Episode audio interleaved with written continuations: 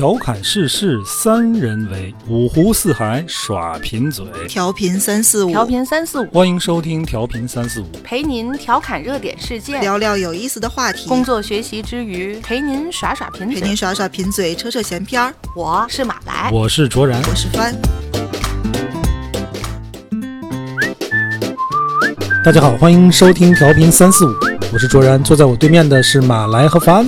大家好，大家好。嗯，最近一直热衷于收看这个《奇葩说》啊，嗯，看得我突然有一个想法，就是我们这个小破节目啊，是不是也可以借鉴一下《奇葩说》的这种玩法？因为每期都有一个话题嘛，对吧？嗯都是咱仨在这儿去去聊，嗯，没劲。你想干嘛？你想干嘛？今天来一个辩论，辩论呀？哎，对，这题目我想了一个啊，就是嗯跟咱仨啊，其实还都有点关系，嗯，就是咱这个岁数，你这个岁数，我这个年纪，好说不好听，对吧？咱们这个岁数，咱们这个年纪，对吧？我要这个。我要这个。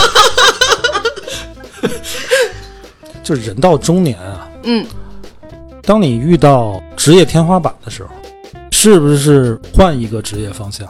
拿现在时髦点的话来讲，就是你要不要换一条赛道？嗯嗯，当你已经触碰到职业天花板，嗯，这个题还挺有现实意义的吧？是为什么这么想呢？因为这个事儿也是最近两年我一直在思考的问题，嗯，确实咱们确实有这个焦虑啊。新听众可能不太清楚啊，就我们这个调频三四五，为什么叫调频三四五？就我马来翻，我们三个人三十四十五十，就是这么一个年龄结构。三十中青年吧，对，三十还好。但是你看，就最近很多这种说的沸沸扬扬，说这个尤其互联网行业啊，到三十五岁之后就看不见人了，就得辞退。对。职场的更新换代非常快，挺可怕的，尤其我这个四十，我这中年人正当年，是是是，对吧？确实有这方面的焦虑，而且我们是广告行业，嗯，这个行业啊，虽然不像互联网那个更新换代那么快，但是它的这种对技能跟知识的迭代也是速度很快嗯对。所以是有这个焦虑的。嗯，这个话题我觉得挺好的，嗯虽然这两年过来了，我就明显感觉我自己的这个，不能说真的触碰到天花板了吧，嗯但是能明显感觉到自己的学习能力下降，有时候是感觉学不动，嗯，有的时候感觉就厌学了，不想学，不想学了。今儿就论论这个。就论论这个，你们二位先选个持方吧。不是你不是持方，你是你你是那个是我是那个焦虑的人，你是要哎需要解决问题的嘉宾是不是？对对，你是会选择你支持谁哈？就是嗯静态我调解我听。我听你们论论吧。听我们俩论。那我就选，我不太建议四十岁的人去转行，嗯，不换赛道，一条道跑到黑。一条道跑到黑。翻呢？我转，转啊，开始。这个支持转的是正方啊，正方先发言。嗯，首先我再稍微再明确一下咱题目的这个情况。嗯啊、他不是说我在这一行混不下去了，啊啊啊！不是说钱也没挣着，事儿也干不好，各种关系处的也不怎么样，我混不下去了，我才转行。嗯是我在这一个行业达到了天花板，就是我我能力的极限，嗯我没法再上去了。嗯所以我才选择转行。我认为，到这个程度的人，他同时又产生了强烈的再试试别的这种想法。嗯那我认为这样的人，首先各方面的能力应该是比较在线儿的。嗯，否则他也不会有这种想法，安于现状了就。对哎，嗯那会产生这种想法，并且因为这个想法而焦虑，因为碰撞焦虑的人，我认为他一定对自己的能力有肯定，他觉得自己去换是有可能性的。嗯嗯，我们也都知道，到了四十岁之后，不管是学习能力，包括身体的条件，确实是开始要走下坡了。但是我看过一个美国的心理学家艾里森，他有一个八重的人格发展定论，前面就是在你婴幼儿时期，你在不同的年龄可能需要获取自主感、获取信任感、避免自卑感嗯等等等等。但是到了三十四十这个阶段，嗯他在那一栏写的是会产生繁衍感，但你要避免滞留感。产生什么繁衍？繁衍感，啊繁衍感除了你到中年会想要繁衍后代，想要嗯有一个生生殖冲动除了这方面，也包括不是什么？也也包括你在事业上，一定会想要在事业上有一个开枝散叶，对吧？，对可以发展下去的，我觉得这个词儿是用的，你会产生这种感觉。但是他写的是你到这个年龄的人要避免有滞留感。滞留感，就我停留在现状，停在这儿，我安于满足。现状。为什么呢？因为在到五十岁之后，你会获得完善感，就是这一生走过来，一定会相对的嗯有一定的我的人生的各种见解，你会获得一定程度的完善感。嗯但你要避免产生失望感跟厌恶感。我会认为你有可能产生失望感和厌恶感，恰恰是因为你在前面那个阶段四十那个阶段，滞留了。嗯，也就是说，人咱说人到五十知天命嘛，嗯对吧？就是这个完善感，你等于画句号了，嗯，这辈子就这意思了。这意思，这个是好是坏呢？如果是不好的，就会产生那种厌恶感，对，对吧？也就是说，在你还没知天命、还没画句号之前，你还得再奋求奋求，包括你那个。不管是你想获得更大的金钱上的成功，还是说自己心里有一个什么理想想去实现，你当初没试那个东西，到了五十岁会留那个遗憾。当然，我也觉得，就人生一定会有各种遗憾，对，有遗憾也是人生精彩的一部分。如果如果一切都完美了，我觉得那反而也没有什么意思。对，这个遗憾就是怕就怕你在四十岁的时候有这个想法，然后你没去做，对那个遗憾啊！你倒是在四十岁的时候，你压根儿就没这想法，就没想再再再去雇佣雇佣。对，雇但你会选择我不去转。不去雇佣的前提，就一定是因为现实生活嗯有一定的局限，嗯，包括捆绑住了你。拖家带口的之类之类的。嗯那因为刚才我强调了，你的前提是在一个行业到达了天花板，嗯那相当于你的收入应该也会在中等、嗯中等甚至偏上一点儿，嗯因为没到顶尖嘛，但是也相对来说过得不错。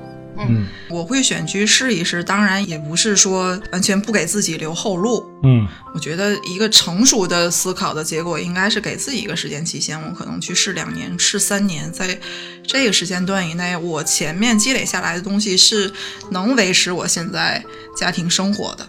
嗯而且我们现在所说的转行，嗯我不认为是一个完全从零开始的，完全跳到两个毫不相干的行业。嗯我本来现在做广告，然后明天我就愣要干餐饮，不太存在这种很冲动的选择。在这个年龄的转行，我认为有百分之六十嗯，都基于他的资源跟人脉的一个整合，对，然后其中可能有百分之十或者百分之二十是基于他过往的经验，他对市场的判断，他的眼光，他选择的那个行业到底值不值得他赌这么一下。可能真正需要学习的，他去亲力亲为去学习的，也许只占到百分之二十到百分之三十。嗯对四十岁的人的学习能力来说，不足以称之为多大的一个困难。嗯，反方可以弃赛。我不会弃赛。我首先说啊，有一句老话嗯。叫“人过四十不学艺嗯，嗯”，这句话真的是从老老年间就传下来的这么一句话。啊，他肯定人有过四十不学艺。对，嗯。而且还有一个说法，就是说你人过四十之后，有这么几样东西就不动，不应该碰，就是，比方说黄赌毒，嗨，这三不动啊，这真是三不动。真有三不，就是说人过四十，什么三不动、三不碰、三不换，九个了，对吧？嗯九个里边，其实总结起来就是说你的事业不能换，嗯，第二是你的家庭不能换，不能动然后最后一个是圈子不应该换，不应该动，就是你的社交圈儿。嗯，我是比较觉得这三点挺重要的。嗯在四十岁的时候，在现有的行业里达到的那个境界，你完全去抛弃的话，这绝对是个不明智之举。嗯你四十岁的时候再去学也好，再去重新创业也好，你要放弃现在相对稳定的收入吧。从事新的行业意味着你要什么呢？学习新的知识和技能。第一，你学习的这个时间段里边，你势必会影响你的收入。嗯你肯定得有一个学习的过程，然后你咱们去求职都要有一份漂亮的简历，嗯你更新这个简历的时间就会很短，而且你这个简历基本上是没有什么可说，因为你换行业了。第三就是说，你以四十岁的年纪去做一个新的行业的话，你自己的职业生涯也会短。也就是说，你想预期的成绩，没几年活头了。你你想 你想在这个行业里取得的成绩就会少。嗯，如果是说你在四十岁的时候觉得我确实在这个行业里边我上升无望，你学习能力或者是你升职的能力，你都觉得你到头了，你再混这不到头了吗？就就就是混，这话到头了。这话到头了。但是我之前从事的行业给了我一些知识，就我想转的这个行业里有一些知识，甚至有一些人脉。那么前提最重要的条件是你的经济能力能不能满足你这个。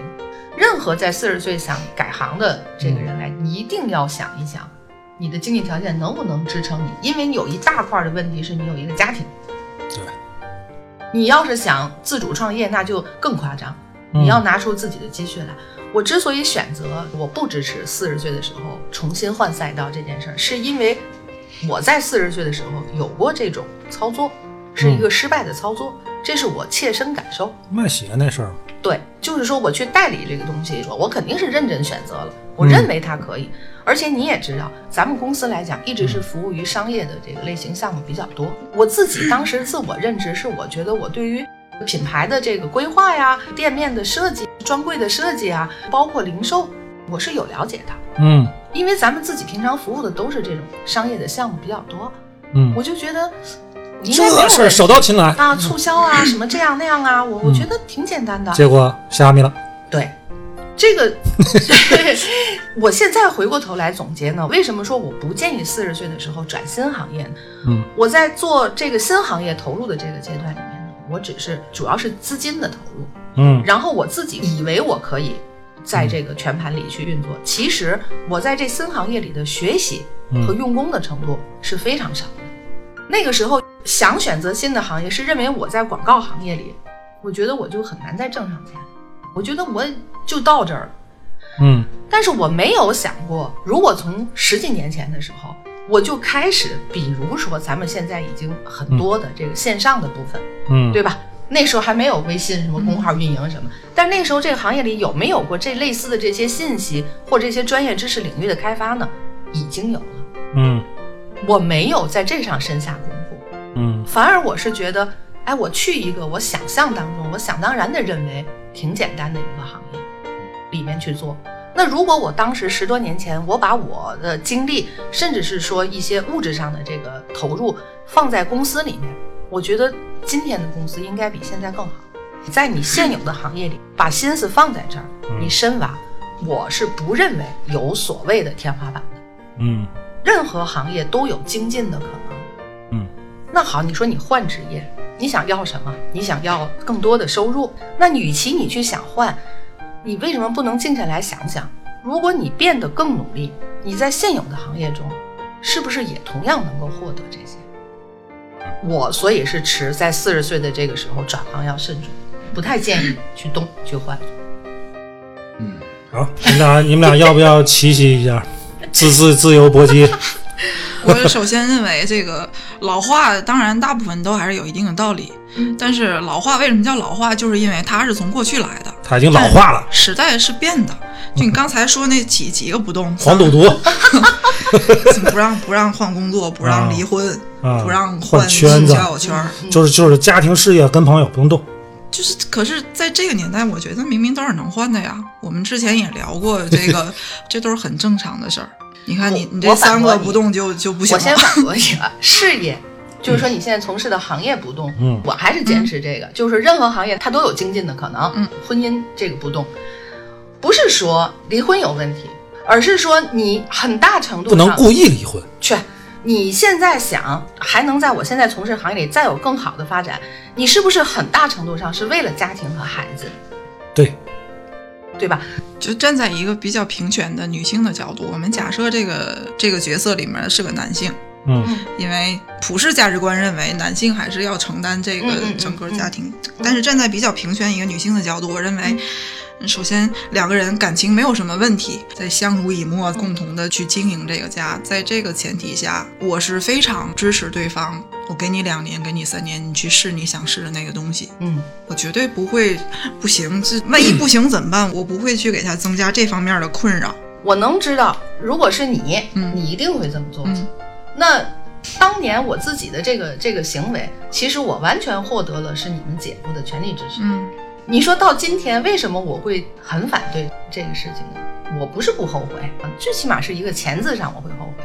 嗯，肉疼。对呀，那个是我亲身经历的一个换赛道的一件事儿，我身边所有的朋友都支持我。可是你自己那个时候就是高估自己了。我反过头来想，就是我刚才说的那个，如果我当时更努力的去学习这些行业里的知识，我觉得可能也比今天更好。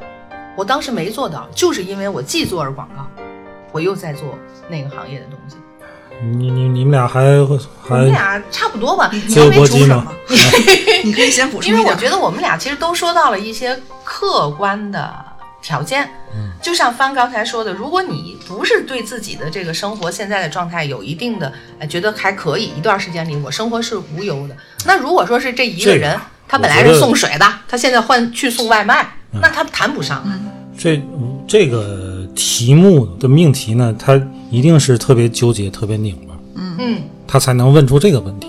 刚才二位的这个讨论啊，你们都先提前预设了一个条件，就是关于经济方面的。嗯啊帆说：“啊，我既然人到中年到达一个天花板，那我的这个经济基础应该也不会太差啊，他至少能保证我两三年的去折腾转行的这个事儿。”马来就觉得啊，这是一个非常糟心的事儿。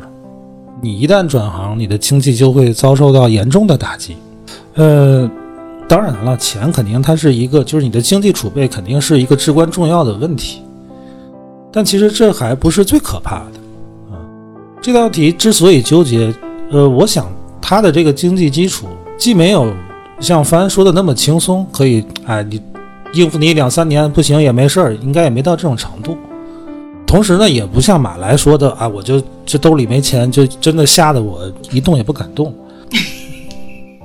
对吧？它是一个掣肘的因素，但是这道题里边，我觉得最让人窘迫的不是钱，就是在题面上，就是人到中年。中年这个事儿，哎呀，你不到中年你是体会不到的。我们经常看一些短视频啊，拍这些段子，就是你人到中年，那个那个职工啊，那个员工，您可以，老板可以随便骂，可以随便使唤，为什么呀？他身上背负的东西太多了，他不敢像年轻人一样一不顺心就辞职。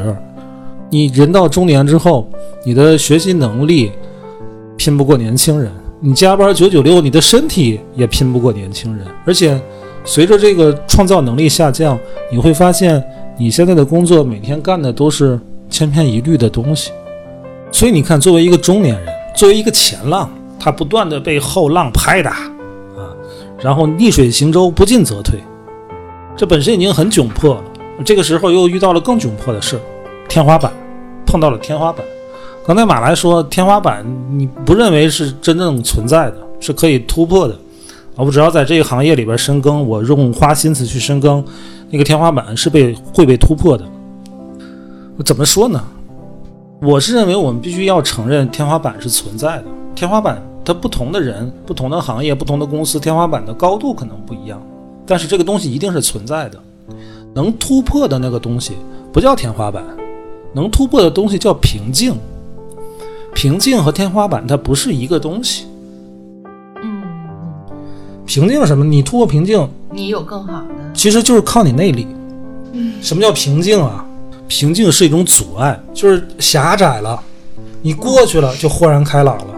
你现在没那个劲儿，你就需要你的内力去突破这个东西，你就能豁然开朗。它跟天花板不一样，天花板是什么？它是一个极限。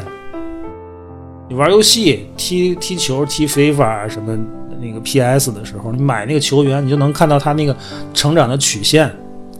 你再好的球员，他那个曲线最高峰能到九十，甚至接近九十五，他也是有极限的。所以说，从这种角度来讲，天花板没有什么可怕的。天花板在某种程度来讲，它是巅峰啊，对吧？上升到最高点了。但是为什么在这里边，天花板伴随着焦虑呢？就是因为你在这个行业到达巅峰了，你仍然欲求不满。所以才会焦虑，对吧？这是核心的问题。那你这个欲求不满，你这个需求，我觉得就分两种层次了。我们经常看那些老手艺人啊，叫匠人精神啊，择一事终一生，是很让人钦佩的。但是，你要到到达这种境界，就是你的精神需求跟物质需求都需要同时被长时间的、一贯的被满足。但是我们的需求没有得到满足，这时候就发现我们在这个行业到达巅峰了，它不能再成长，不能再继续提供我其他需求的满足了。那这时候可能大部分人可能也就这样了，欲求不满的度过下半辈子了。但是这道题里边，我觉得特别积极的一面就是，当你在这个时候考虑要不要换一个行业试一试的时候，相当程度上来讲，能有这样疑问和焦虑的人。他是有这个分量和有这个能力的，否则他不会有这样的疑问，对吧？那有了这个疑问之后，无非三种解决方案。第一个就是我跟天花板硬刚，我捅捅房顶，啊。第二种就是我就接受这种欲求不满的现状，我反正就已经到一个高度，我就还行，我认了。呃，第三呢，就是这像这个题说的，我去调转一个方向。换一条赛道，先说第一个，就跟天花板硬刚捅房顶行不行？我觉得不行。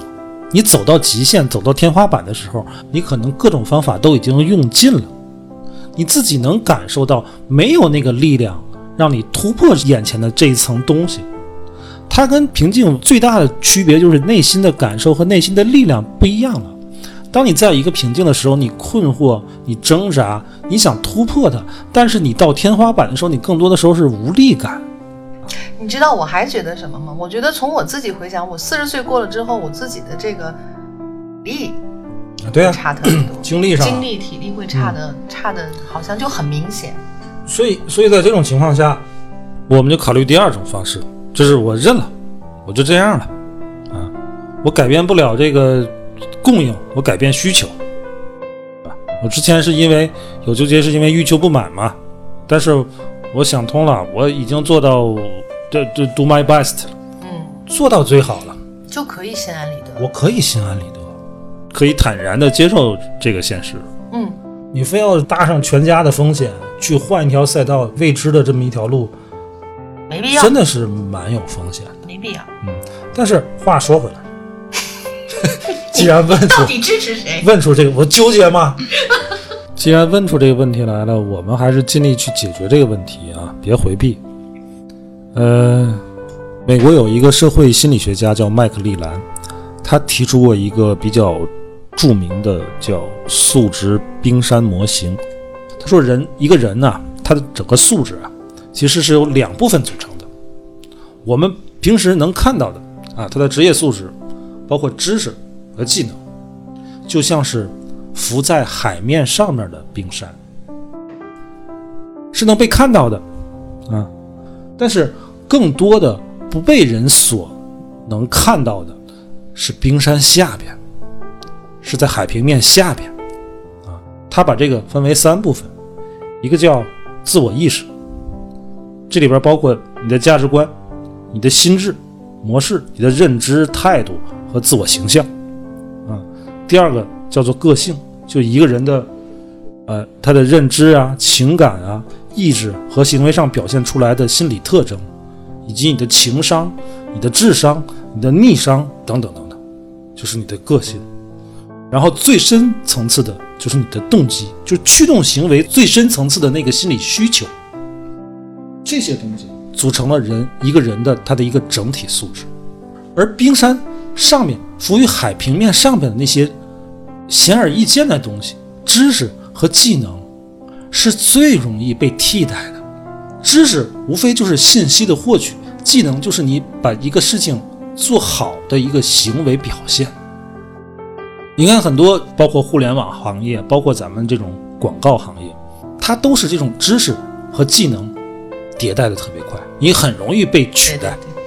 但是那些冰山。海平面下边的东西，就是你的自我意识，啊，你的心智、你的情商、逆商、智商，你的做事的这个需求，内心最深层次的那个动机，是无法被人取代的。你可能这一个行业你做到头了，你到达了一个天花板了。但是这个天花板是什么的天花板？可能是你学习知识和掌握技能的天花板。你的学习能力下降了，你学东西没有年轻人学得快了，你掌握技能也没有年轻人掌握的那么好了。那只是冰山上面的东西，海平面上面的东西你没有优势了。但是更深层次的那些东西，我们刚才说的自我意识、个性和动机，是你这么多年职场生涯下来慢慢积累和沉淀的东西，这些东西是无法被取代的。而我们要转一个行业，换一条赛道，我们更多倚仗的是冰山海平面下面的这些东西。你比如说，咱们现在做这个调频三四五这个小破节目啊，我们老中青三代广告人，都都到这个年龄了。你看看人家现在做自媒体的都是年轻人，我们到这个年龄了，一个广告公司广告公司才想起来去做自媒体，说实话有点晚了，对不对？嗯。但是没关系，我们这是在干嘛？我们现在是在开辟赛道。当你想要换一条赛赛道的时候，你首先要开辟一条赛道啊。我们现在做调频三四五用的用的是什么东西呢？用的不就是我们那个冰山海平面下面的东西吗？对吧？这是我们在做一个自媒体。我相信，任何一个人他要换其他的行业，肯定用到的也都是他冰山下面的那些个东西，用这个东西去开辟新的赛道。嗯，他这个开辟赛道这个说的很好，我觉得主要但是你那个你。卖鞋那个事儿啊，嗯代理人家那个品牌那个事儿，那不叫开辟赛道啊，那叫误入歧途。哎，我就哎，我就这么问你，嗯你代理那个牌子现在在中国市场有还有卖吗？有卖的怎么样？卖的好吗？应该人起码很一活着反正哎，对对，你所以你看你这个事儿，你自刚才自己也承认，你没做好这个事儿，是因为你高估了你自己，你没有好好去学习，啊对，这是你的个人失败。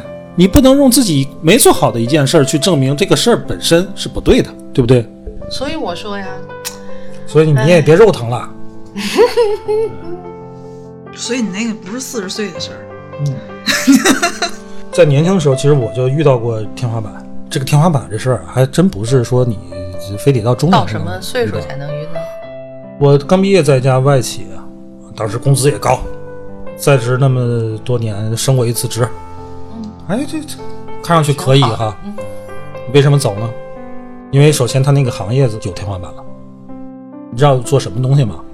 做那个就是就 CRT，你们也不懂，就是 就啥？显就 我就想显显像管儿的一个配件儿，就是那种就啊那样的电视，那样的那样的那样的，啊现在都没有了，现在都没有了嗯这是一个。嗯再一个，就让我离开的更大的原因就是我升了一次职，你再往上，科长、代理啊，什么经理啊，全都满满的。哎，那些人年富力强，啊，岁数正当年，没有上升的空间了。嗯这是一个物理天花板，嗯你是突破不了的。那你怎么办？你只能换了。是你不走干嘛？但是那个年轻啊，没有这个顾虑对，也走走就走，啊对，没这这这地方有什么可留的？走了之后，收入水平就下来了。我们家 我们家里还很不理啊，你月挣那么多钱，你这说不干就不干了。我可以继续干吗？可以啊，有啥意思？但但是现在你到四十了，你也有家了，你开着一辆车，车上老婆孩子，你想来一个转弯，换个赛道，那这老婆孩子就揉出去了。就慎重，你就得慎重点。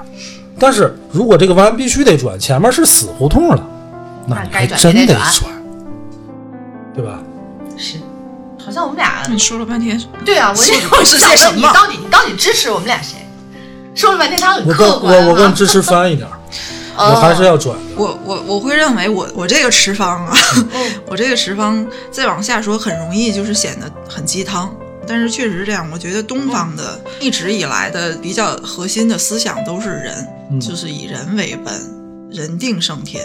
嗯。我们所有的东方的文化的核心都是自发自主，人活着就是要这样，就是心里始终要有一个灯塔，嗯。有一个也许你永远也到不了、摸不着，嗯。但是你心里必须要有那个永远可以照亮你的那那么个东西，嗯。就是理想国。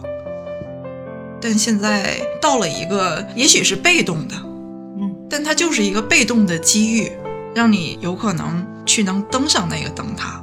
我觉得我无论如何都会想去试试的。好吧，而且本来你说那些老话也不能全听，也不能全听。你看我这有一份领英发布的一个第一份工作趋势洞察，调查的是一九年的数据。嗯七零后的第一份工作嗯啊，就就我这个啊，七70零后的第一份工作，嗯平均四年才换，我差不多。嗯，八零后三年半，嗯，九零后呢十九个月，哦，九五后在职七个月之后就选择辞职，平均。你看这个东西，这是一个趋势。嗯啊，为什么呢？不是说现在的孩子他不安分了，不是那样。造成现在年轻人频繁跳槽的原因是什么？是因为现在工作机会太多了，公司太多了。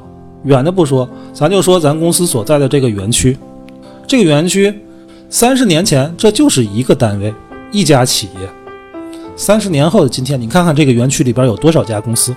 所以说，你说年轻人他现在面对的是 N 多的就业机会，N 多的公司招聘，但是就业形势并没有好转，找工作并不好找，找好工作可能比三十年前还要难，所以这是造成年轻人频繁跳槽的这么一个主要原因。Facebook 的现任的首席运营官雪梨桑德伯格，他写过一本很著名的书，叫《向前一步》。他在这本书里边提到过一个叫方格阵的这么一个理论，大致意思就是说什么呢？就是我们在职场进步的这个途径和和阶梯啊，它不是一个直梯啊，它是一个方格矩阵。如果是直梯的话，你登上顶点只有唯一的一条路，你只能向上爬。但是如果是矩阵，是一个方格矩阵，你登上顶点就有很多路径可以选。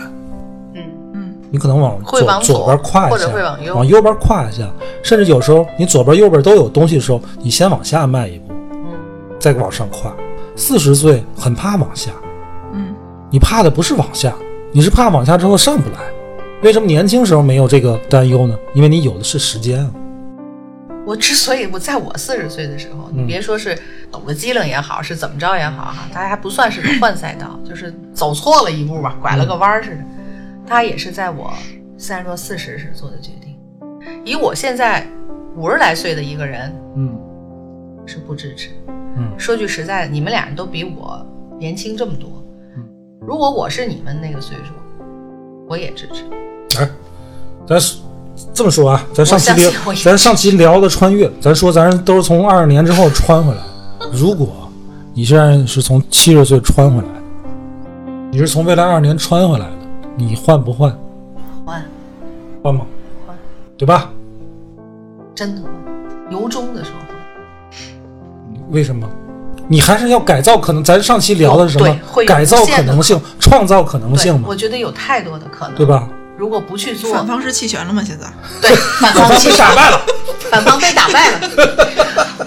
我只能说，我不说穿越，是现实社会中，嗯我作为一个五十多岁的一个老母亲，嗯我可能是说，孩子你就再慎重考虑，嗯因为如何如何，我会说刚才跟你们说的那番话。嗯如果我跟你们是同龄人，嗯。我可能毫不犹豫的就换，嗯，真的有可能，对，因为我曾经这么做过。嗯。所以我知道，年轻就是应该去尝试更多的东西。嗯。你刚才说特别有意思，我现在是一个从七十岁回到我一个五十岁，如果我现在面前还有机会的话，你你说我尝试吗？我可能还想尝试。对啊，而且咱说这个换这个职业方向，不是说愣换啊，你对对对，你没毫无完刚才也说了，你毫无方向，我对你送个外卖去，我开个滴滴这不是是啊这个概，念一定是在你眼前有一个机会，嗯对，你要不要抓住这个机会去换一个或？者是说你心心念念这么多年，嗯你一直渴望去喜欢从事一个你喜欢的这个这个就是当你这个也可以。这个问题出现矛盾、出现纠结的时候，你肯定是在纠结这个这个机会。嗯，这个机会如果出现在你二十岁、三十岁，你毫不犹豫会要去尝试。为什么你到你四十岁以后你就不敢了呢？嗯，其实还是那个时间的问题。所以我现在把你时间的问题解决了，你是从七十岁之后穿回来的，你换不换？你肯定换，因为你更年轻了嘛。对对，气场。呃，所以有时候咱们看问题，只在空间上去转换角度看自己，从时间的跨度上去看一看。我们就是从六七十岁穿回来的，穿回到现在四五十岁、三四十岁，多好的年纪啊！为什么有机会不做呢？你刚才说的关于冰山下面的部分，实际上也是支持我们今天这个命题最重要的一个部分。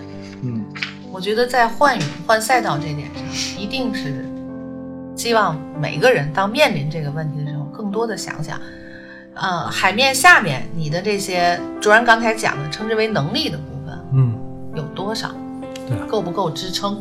对。咱们还抛开经济能力问题，嗯。你如果觉得足够敦实，嗯，那你就重新再起一个冰山吧。对，你说这个到人到中年啊，这种各种恐慌，你你解决恐慌问题，就其实就有什么叫有恃无恐，对你有倚仗，你没有那个，你才你没有那个倚仗。